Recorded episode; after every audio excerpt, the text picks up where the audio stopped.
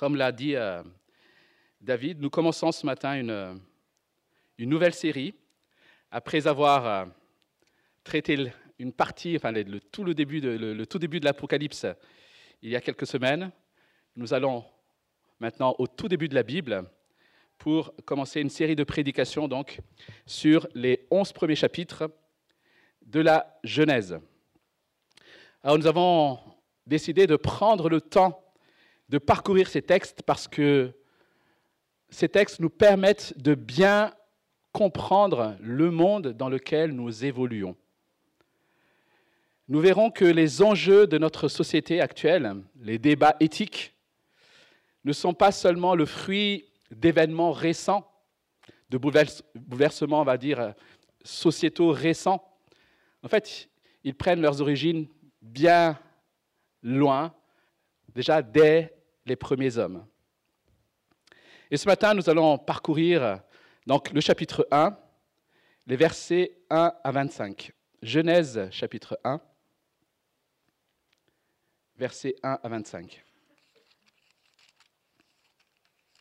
Alors c'est facile à trouver hein, dans, dans la Bible, puisque c'est les premiers textes de la Bible. Ce n'est pas la préface, hein, c'est un peu après. Genèse 1, versets 1 à 25.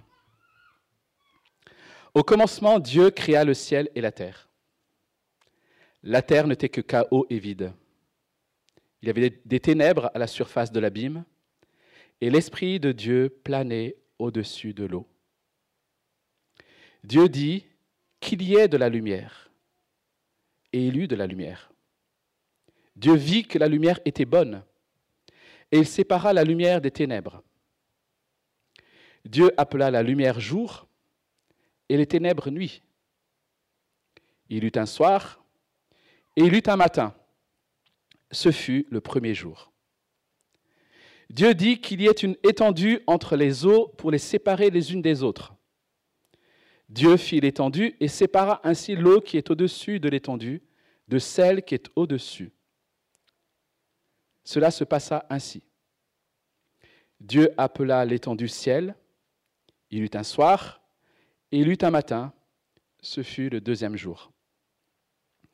Dieu dit que les eaux qui sont au-dessous du ciel se rassemblent à un, seul endroit, et que le sec apparaisse. Et cela se passa ainsi. Dieu appela le sec terre et la masse des eaux mers. Dieu vit que c'était bon. Puis Dieu dit que la terre produise de la verdure, de l'herbe à graines, des arbres fruitiers qui donnent du fruit selon leur espèce et qui contiennent leurs semences sur la terre. Et cela se passa ainsi. La terre produisit de la verdure, de l'herbe à graines selon son espèce, et des arbres qui donnent du fruit et qui contiennent leurs semences selon leur espèce. Dieu vit que c'était bon. Il eut un soir et il eut un matin. Ce fut le troisième jour. Dieu dit qu'il y ait des luminaires dans l'étendue du ciel pour séparer le jour de la nuit. Ils serviront de signes pour marquer les époques, les jours et les années, ainsi que de luminaires dans l'étendue du ciel pour éclairer la terre. Et cela se passa ainsi. Dieu fit les deux grands luminaires, le plus grand pour présider au jour et le plus petit pour présider à la nuit. Il fit aussi les étoiles. Dieu les plaça dans l'étendue du ciel pour éclairer la terre, pour dominer sur le jour et la nuit, et pour séparer la lumière des ténèbres. Dieu vit que c'était bon. Il eut un soir et il eut un matin. Ce fut le quatrième jour. Dieu dit que l'eau pullule d'animaux vivants et que des oiseaux volent dans le ciel au-dessus de la terre. Dieu créa les grands poissons et tous les animaux vivants capables de se déplacer. L'eau en pullula selon leur espèce. Il créa aussi tous les oiseaux selon leur espèce. Dieu vit que c'était bon. Et il les bénit en disant, Reproduisez-vous, devenez nombreux, et remplissez les mers, et que les oiseaux se multiplient sur la terre. Il eut un soir, et il eut un matin, ce fut le cinquième jour. Dieu dit que la terre produise des animaux vivants selon leur espèce, du bétail, des reptiles et des animaux terrestres selon leur espèce. Et cela se passa ainsi. Dieu fit les animaux terrestres selon leur espèce, le bétail selon son espèce, et tous les reptiles, le reptile de la terre selon leur espèce. Dieu vit que c'était bon. Jusqu'ici donc la lecture, la parole de Dieu. On s'arrête au milieu du sixième jour, et ça peut être un peu frustrant, mais nous continuerons pour ceux qui sont là.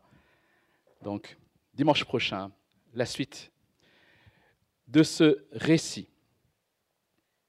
Alors, on organise parfois dans les églises ce qu'on appelle des groupes découvertes de la Bible. Ces groupes sont adressés notamment à ceux qui veulent découvrir un peu plus la foi chrétienne et qui veulent comprendre un peu mieux quel est le message de la Bible. Et il y a différentes sortes de parcours. Et parmi ces parcours, il y en a un qui consiste à faire le survol de la, de la Bible, donc de la Genèse jusqu'à l'Apocalypse, en essayant de comprendre quel est le fil rouge de la Bible. Et je me souviens la première fois que j'ai dû préparer ce genre de parcours, je redoutais ce texte. Je redoutais de devoir commencer par ces premiers chapitres, notamment face à des personnes qui ne connaissent rien de la Bible, qui sont bien rationnelles, parfois des scientifiques. J'ai dû faire ça devant des historiens, des scientifiques. Et j'avais peur d'aborder ces chapitres. J'avais peur que ce soit trop abrupt, qu'on rentre un peu trop vite dans le vif du sujet et que cela fasse fuir les sceptiques. Et c'est peut-être ce que vous vous dites ce matin. Même en tant que chrétien, on a parfois un peu du mal avec ce texte. Et ce n'est pas le genre de texte qu'on va conseiller à celui qui voudrait lire la Bible pour la première fois. Vous avez remarqué? On lui dit jamais, lorsqu'on entend la Bible, lorsqu'on offre la Bible, écoute, commence par le commencement. C'est ce qu'on dit avec tous les livres. Hein. Bizarrement, avec la Bible, on dit, écoute, commence. Non, non, non, non, non, commence un, un peu plus loin.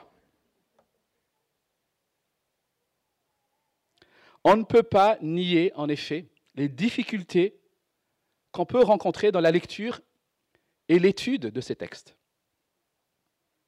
Même pour les chrétiens qui croient que la Bible est inspirée de Dieu, qu'elle est vérité et qu'elle fait autorité, et j'espère que c'est votre cas ce matin, ces textes posent problème. Ils restent difficiles. Comment comprendre qu'au verset 3 et 4, il est question de lumière et de ténèbres, qu'il est question de matin et de soir, et que les luminaires qui séparent le jour et la nuit ne sont créés qu'au quatrième jour, au verset 14.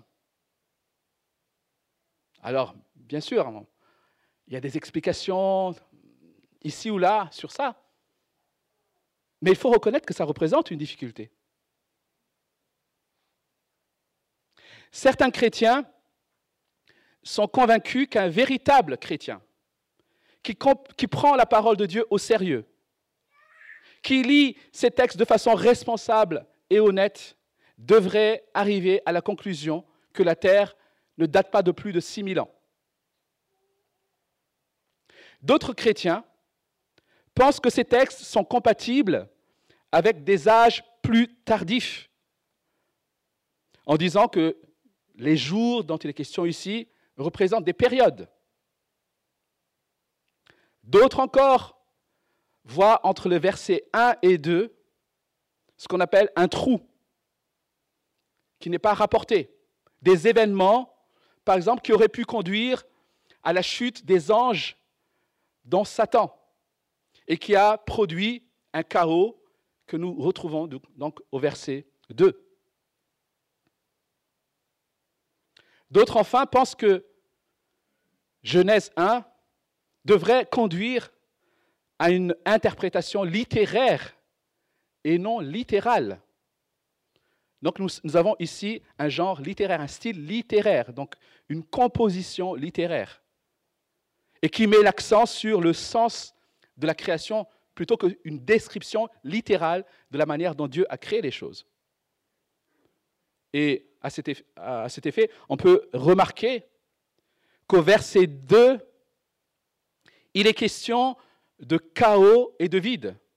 Ou dans d'autres traductions, il est question d'informe et vide. Au départ, tout était informe, chaos et vide. Et qu'est-ce qu'on constate dans les jours? Dans les trois premiers jours, Dieu, en quelque sorte, met en forme.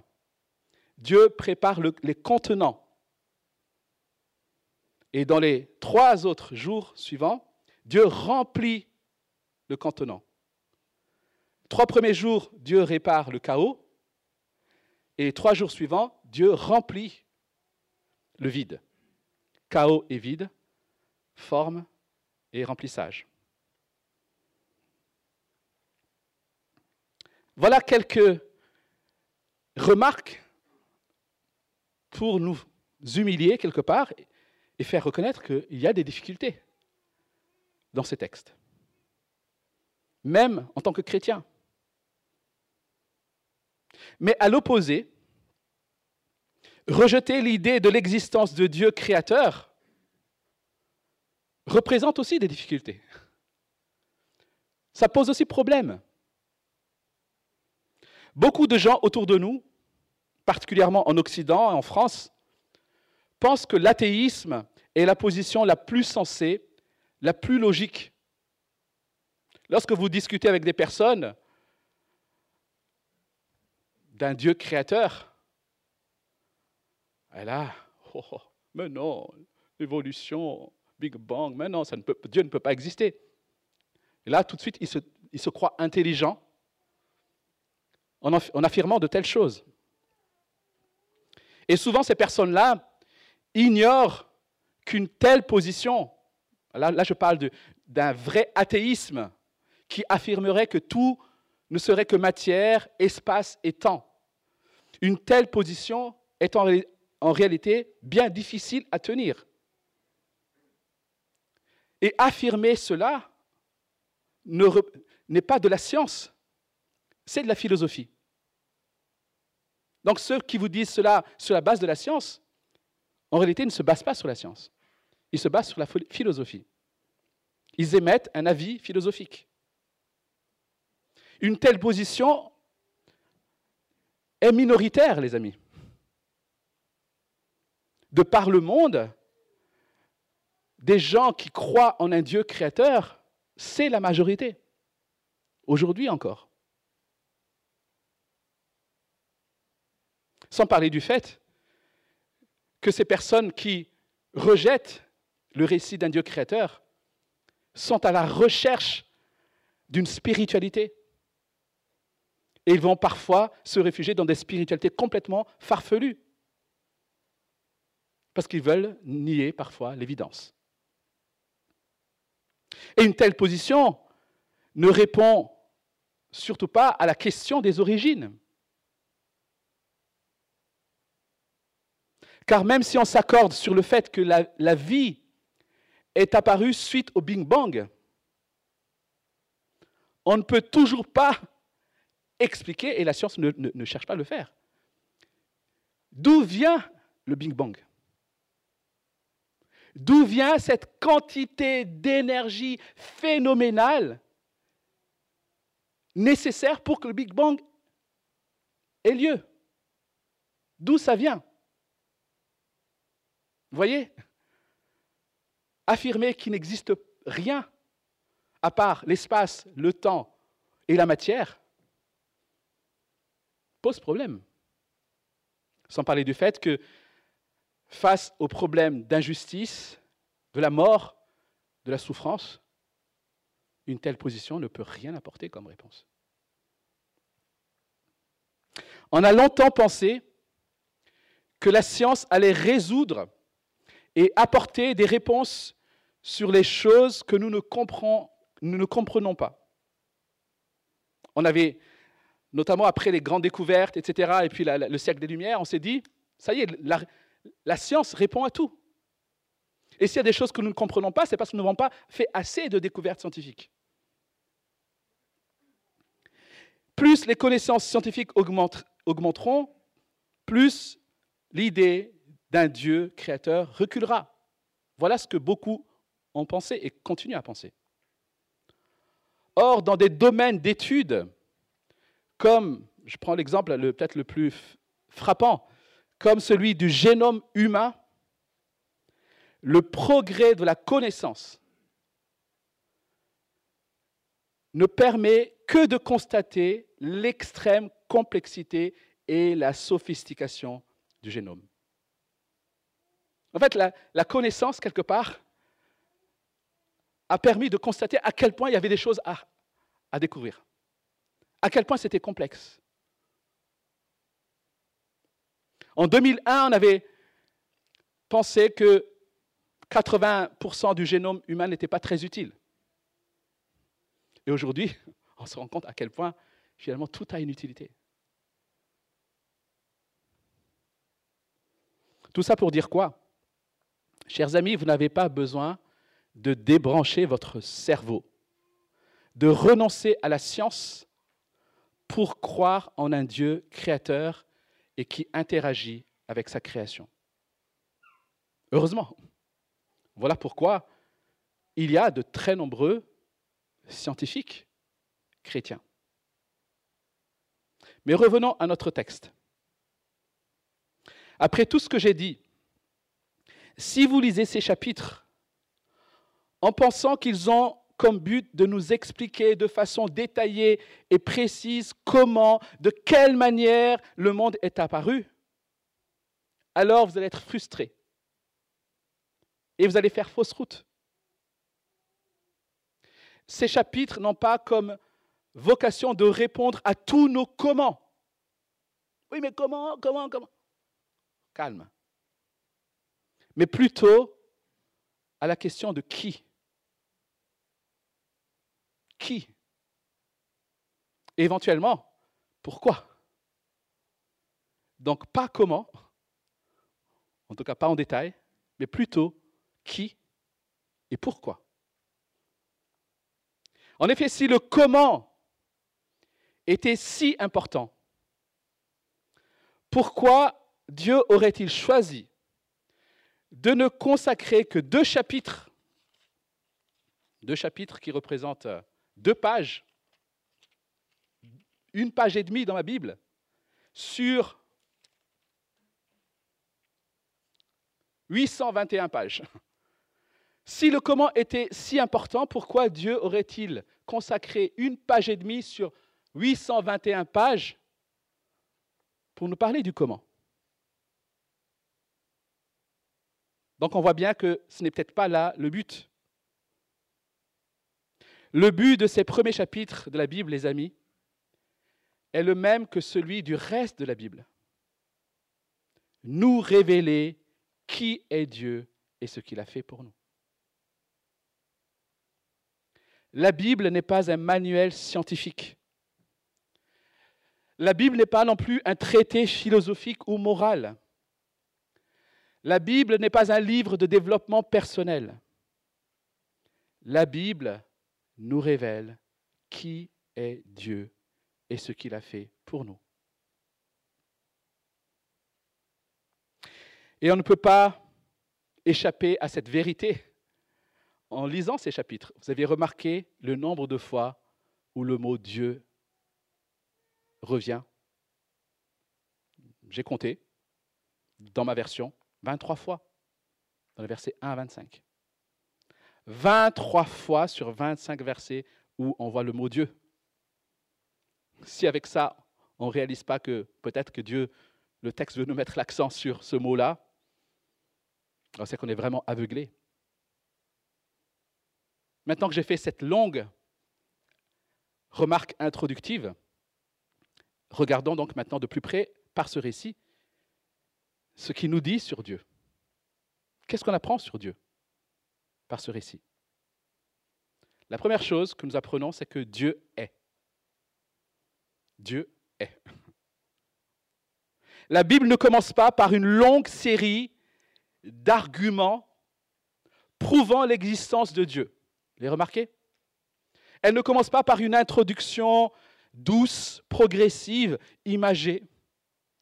Elle commence par une affirmation, un peu brutale peut-être. Au commencement, Dieu. La Bible n'a pas pour vocation de prouver que Dieu existe. Dieu ne s'explique pas. Dieu n'est pas un objet d'évaluation. Dieu se révèle. Ce texte n'est pas une explication, ce texte est une révélation.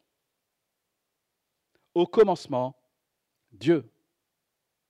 Et c'est important de comprendre cela, parce qu'en se révélant, Dieu utilise un langage, des concepts qui sont connus de ceux à qui il se révèle. Dieu n'a pas inventé une nouvelle langue pour se révéler. Il s'est révélé dans le langage et dans le vocabulaire, en utilisant le vocabulaire de ceux à qui il se révèle. Imaginez que vous débarquez dans un village reculé auprès d'une population primitive. Vous savez, vous imaginez? Une population qui n'a jamais été en contact avec la civilisation moderne. Et que vous devez expliquer à cette population comment marche la lumière dans votre maison. Alors vous savez que les mots interrupteur, courant électrique, ampoule ne font pas partie du vocabulaire de ces personnes. Mais vous allez devoir expliquer ces choses-là avec leur vocabulaire, leur concept.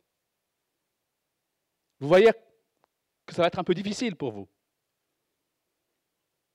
Mais c'est ce que Dieu a fait.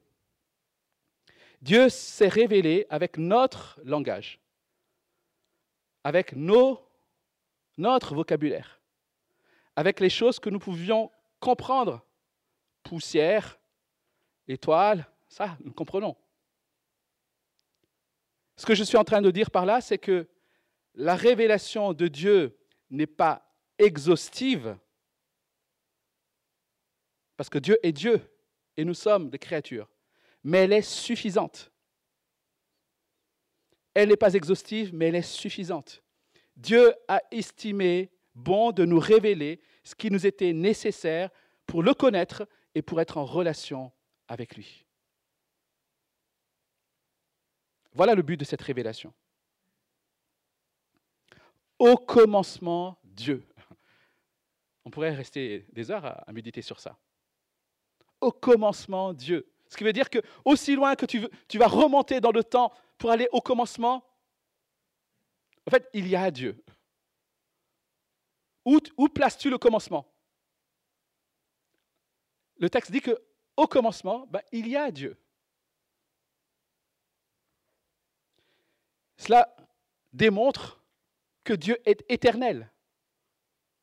Il a toujours été et il est. Et c'est de cette manière que Dieu va se présenter à Moïse, qui est l'auteur de ce livre de la Genèse. Lorsque Dieu se révèle à Moïse dans ce buisson ardent et que Moïse demande son nom, Dieu répond, Je suis celui qui est, celui qui est de toute éternité. Au commencement, Dieu. Il est éternel.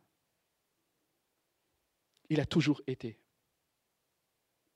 Vous savez, jusqu'à environ la Renaissance, ou peut-être un peu après la Réforme, en gros autour de 1600, la plupart des gens en Occident présupposaient l'existence de Dieu et le fait que Dieu savait tout.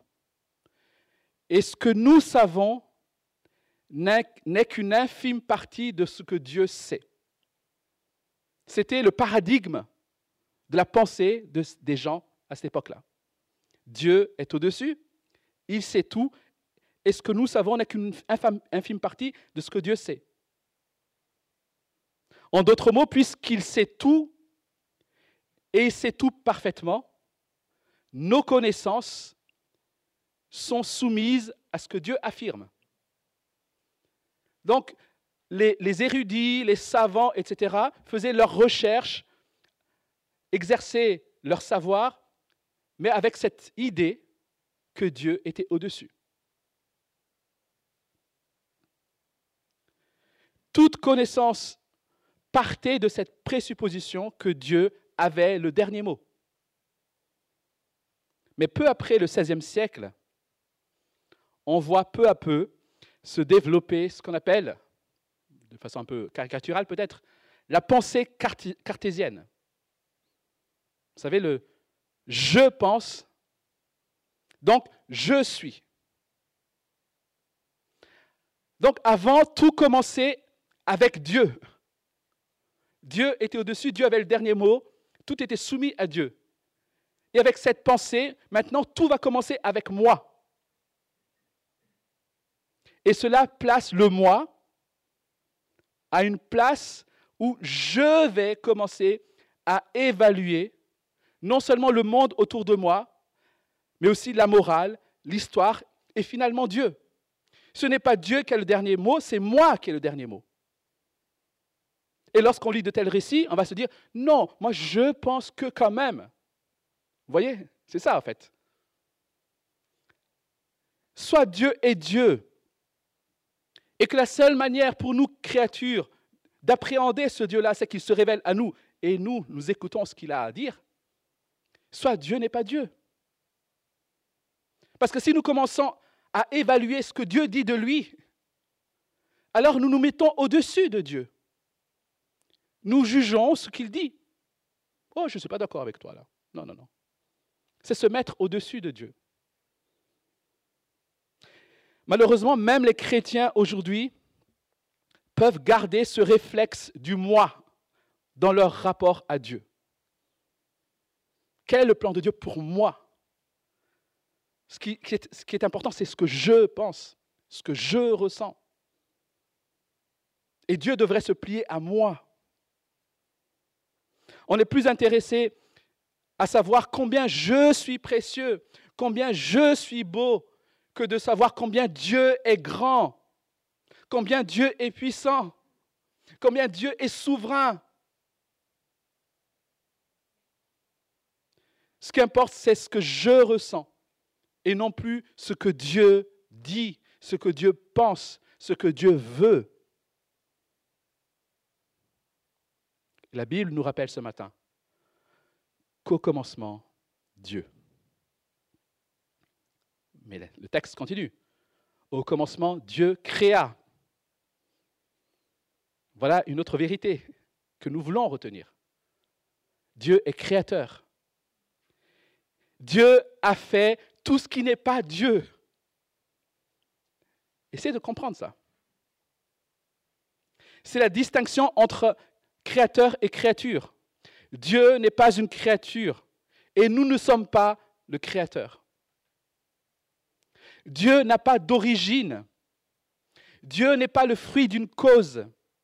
Dieu est et il a toujours été. Et inversement, tout ce qui n'est pas Dieu a nécessairement eu un commencement. Et c'est Dieu qui les a tous faits. Seul Dieu est incréé et non créé. Pensez à toutes les choses que nous pouvons redouter. Pensez aux hommes. Pensez aux forces peut-être maléfiques. Pensez à Satan. Seul Dieu n'a pas été créé. Tout le reste n'est que créature. Tout ce qui est dans l'univers tire son origine en Dieu. Dieu existait déjà avant quoi que ce soit d'autre. Donc, cela veut dire que Dieu n'est redevable à personne. Quand Dieu existait de toute éternité,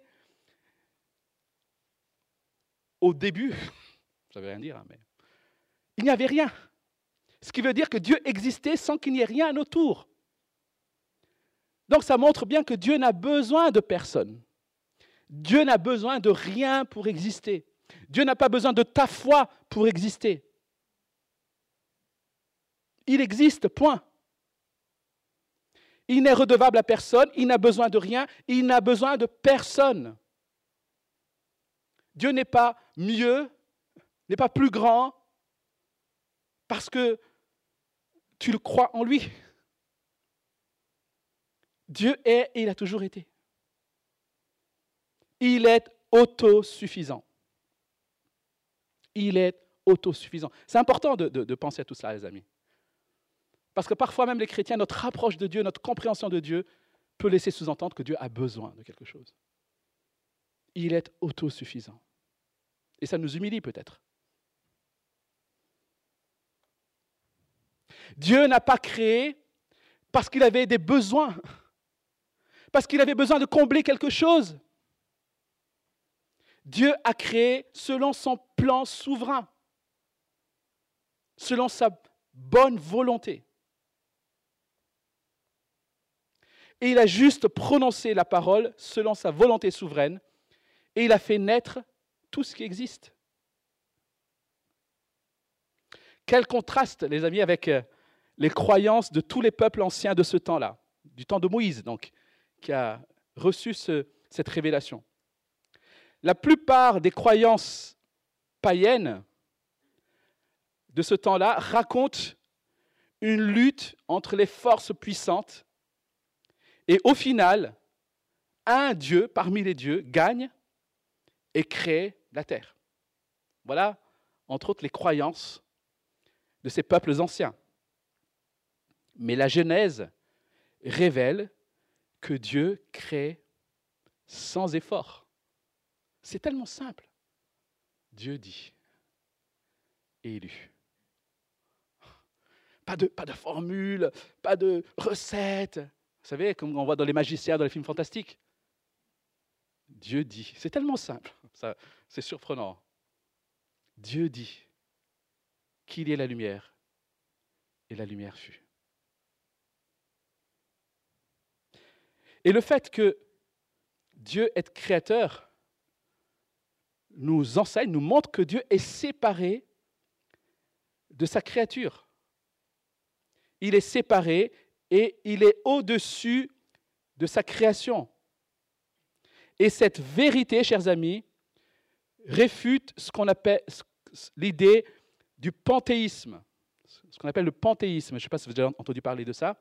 C'est l'idée d'un Dieu qui serait en quelque sorte uni à sa création.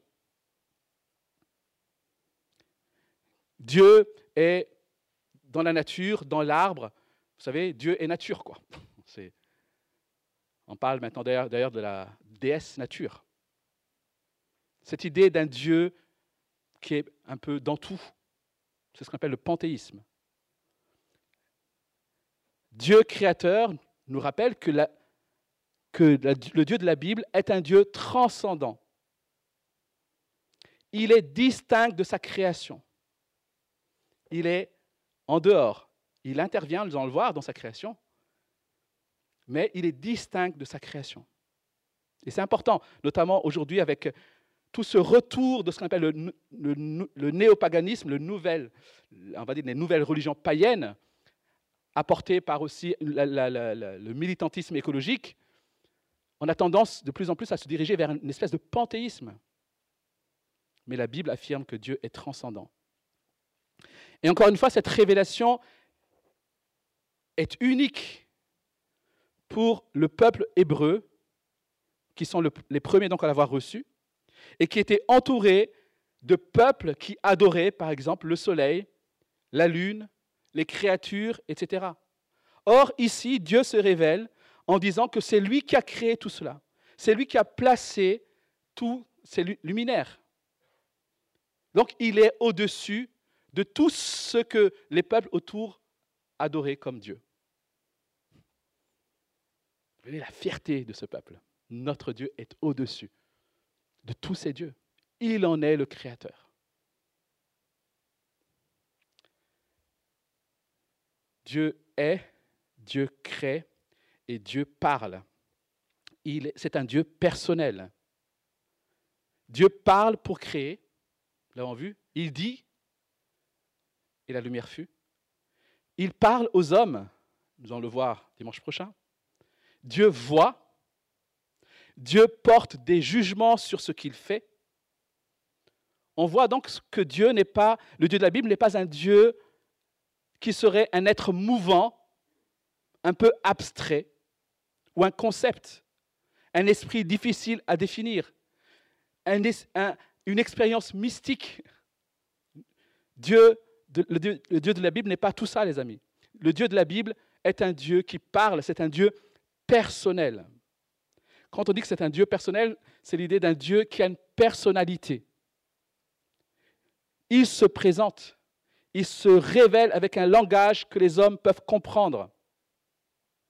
Le Dieu de la Bible est un Dieu personnel qui interagit avec sa création. Et cette vérité réfute ce qu'on appelle l'idée de ce qu'on appelle le déisme. Le déisme, c'est l'idée d'un Dieu qui serait éventuellement le grand horloger, éventuellement créateur du monde, mais qui, après avoir créé le monde, se retire et laisse le monde suivre son cours sans interagir avec sa création. Ou alors, il va interagir, mais de temps en temps. Ça, c'est le déisme. J'en parle, je parle du panthéisme, je parle du déisme, parce que ce sont des choses qui reviennent, les amis. Parfois de façon déguisée, mais c'est plus présent qu'on ne le croit. Et le récit de la création réfute l'idée du déisme, de ce Dieu-là qui est impersonnel. Le Dieu de la Bible est un Dieu personnel. Il se révèle. Il se révèle parce qu'il est personnel. Il se préoccupe de ce qui se passe dans ce monde. Il reste au contrôle. Il déroule son plan pour sa gloire et pour notre bien. Et enfin, tout ce qu'il fait est bon. Tout ce qu'il fait est bon. À plusieurs reprises, le texte nous dit que Dieu vit que c'était bon. Alors si vous lisez ce texte, on peut se poser la question, sur quelle base, sur quels critères Dieu juge-t-il que c'était bon? Vous avez réfléchi à ça? Il vit que c'était bon, ok, mais sur quelle base? Sur quels critères il se fonde pour dire que c'était bon? J'ai dit tout à l'heure que Dieu n'était redevable à personne, qu'il est autosuffisant. Donc, quand ce texte nous montre ou nous dit que Dieu vit, en fait, cela équivaut à Dieu décrète. Parce que c'est de, son propre être qu'il décide que c'est bon. Vous comprenez? Parce qu'il n'est redevable à personne. Il n'a pas de critères extérieurs à chercher que ce qui est en lui-même. Donc quand on dit il vit que c'était bon, en fait, il décrète que c'était bon. Alors je, fais une petite parenthèse ici parce que c'est une expression qu'on va retrouver dans le parcours. Ève vit que le fruit ou l'arbre était bon à manger. Plus tard, Dieu vit que le mal se répandait. Donc là, on voit ici bien plus que le simple fait de voir. C'est l'idée de décréter.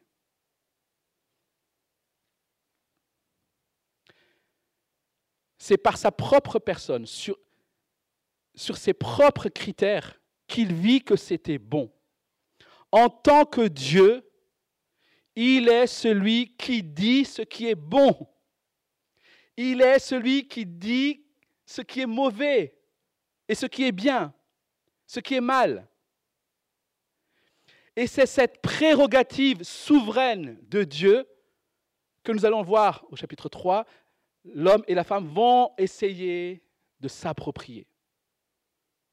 Plutôt que de laisser à Dieu de décréter ce qui est bien et ce qui est mal, l'homme va vouloir décider de lui-même de ce qui est bien et de ce qui est mal. C'est une prérogative divine. Et l'homme, en décidant de ce qui est bien et ce qui est mal, s'approprie les prérogatives divines. Donc il devient comme Dieu. Mais ce texte, pour revenir à notre texte, nous montre donc que tout ce que Dieu a créé est bon.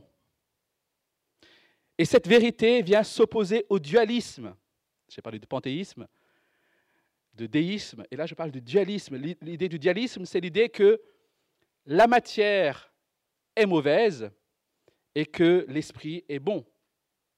Donc nous, nous, avons comme vocation de nous diriger petit à petit vers ce qui est spirituel et rejeter ce qui est matière. Mais ce récit nous montre, nous rappelle que tout ce que Dieu a créé est bon. Donc la matière est bonne. Donc il nous faut rejeter l'idée du dualisme. Voilà pourquoi, lors de la nouvelle création, lorsque nous ressusciterons, chers amis, il y aura de la matière. Nous ne serons pas des êtres mouvants spirituels. Nous serons des êtres matériels qui vivront dans un monde matériel. Parce que Dieu a créé la matière. Et c'était bon.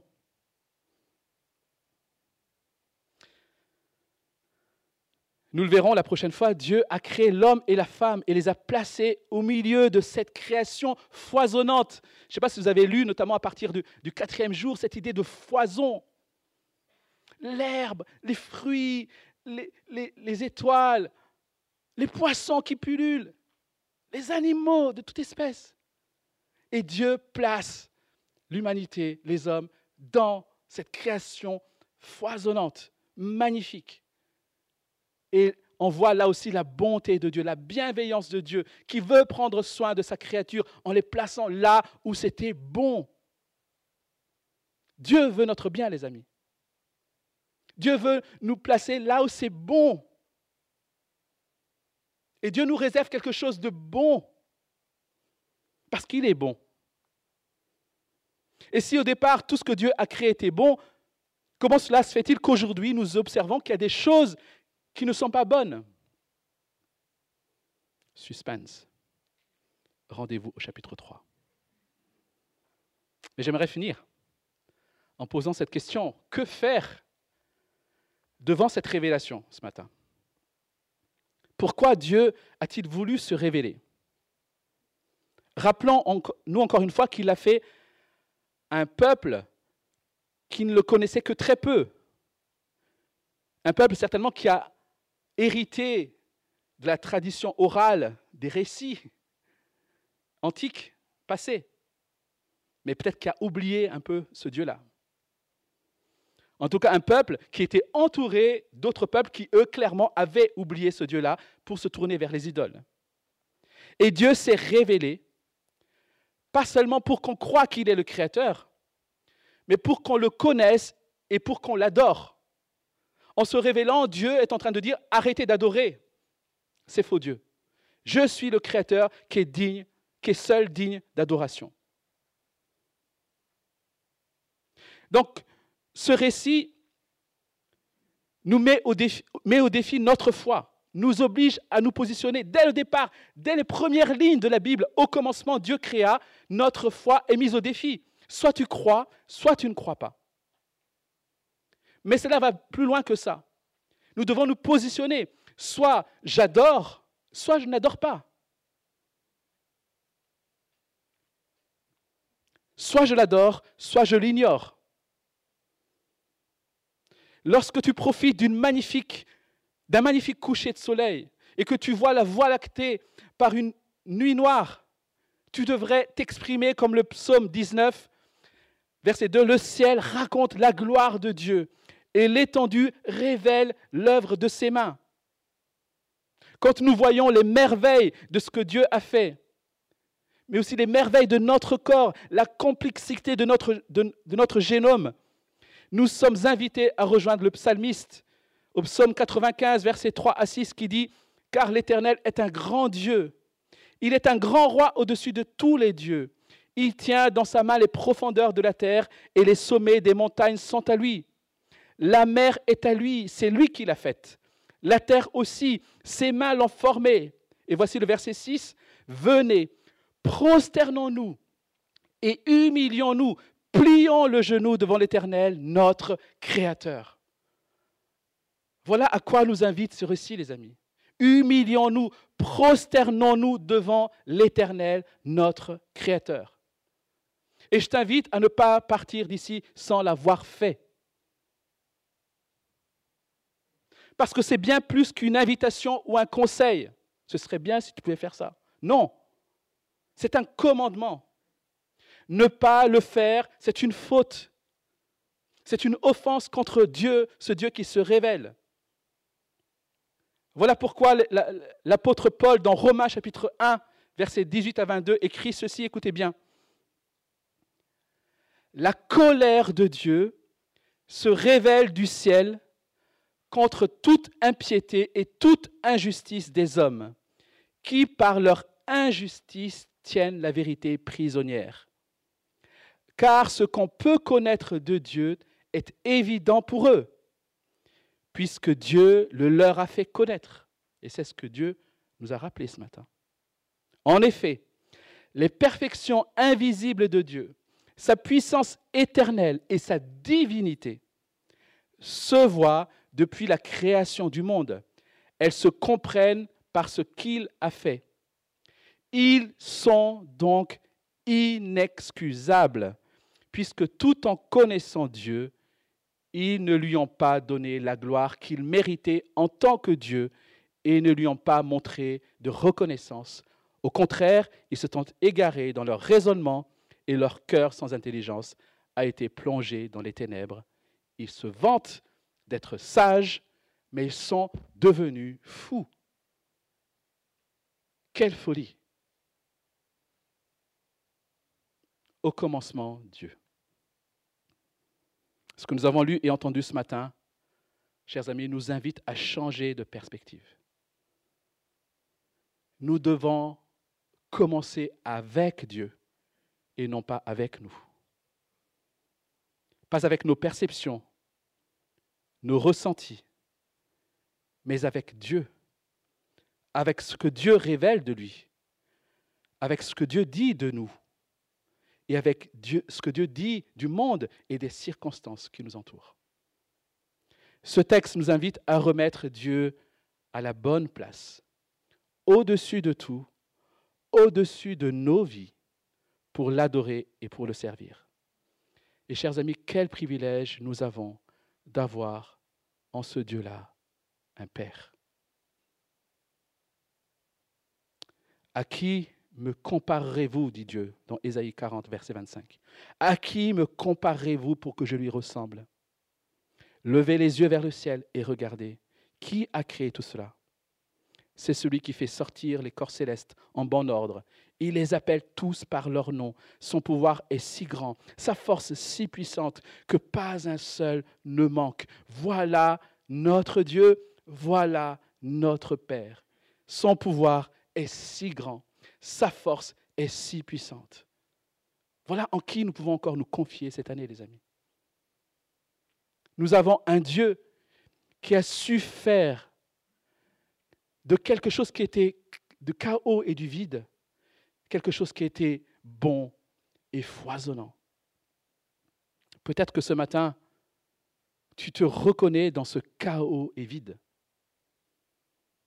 Tu as l'impression que ce texte décrit ta vie. Ta vie va de travers et tu sens ce vide que tu essayes à tout prix de combler par toutes sortes de choses qui te laissent insatisfait. Tu ressens ce chaos et ce vide. Rappelle-toi que c'est la nature du Dieu créateur de transformer ce chaos en ordre et ce vide en accomplissement, en abondance. Il est ce Dieu qui, dans les ténèbres, est venu apporter la lumière. C'est ce que Dieu veut nous offrir encore ce matin, lorsqu'il a envoyé Jésus-Christ, qui est la révélation par excellence de Dieu, et en qui se trouve la vie véritable. Jésus-Christ qui est la lumière venue dans les ténèbres. Jésus-Christ qui est cette parole créatrice. Et Dieu, ce matin, aujourd'hui, continue à utiliser sa parole pour briser le chaos et les ténèbres de la condition humaine et pour le remplir, l'inonder de sa lumière salvatrice. Dieu, aujourd'hui encore, avec son esprit, plane sur les vies et veut les préparer pour que Dieu en fasse une nouvelle création. Cherchez Dieu cette année encore. Demandez-lui de créer en vous un cœur pur par Jésus-Christ. Et je prie que cette parole que nous avons entendue renouvelle notre foi, renouvelle notre amour et notre zèle pour ce grand Dieu créateur. Amen.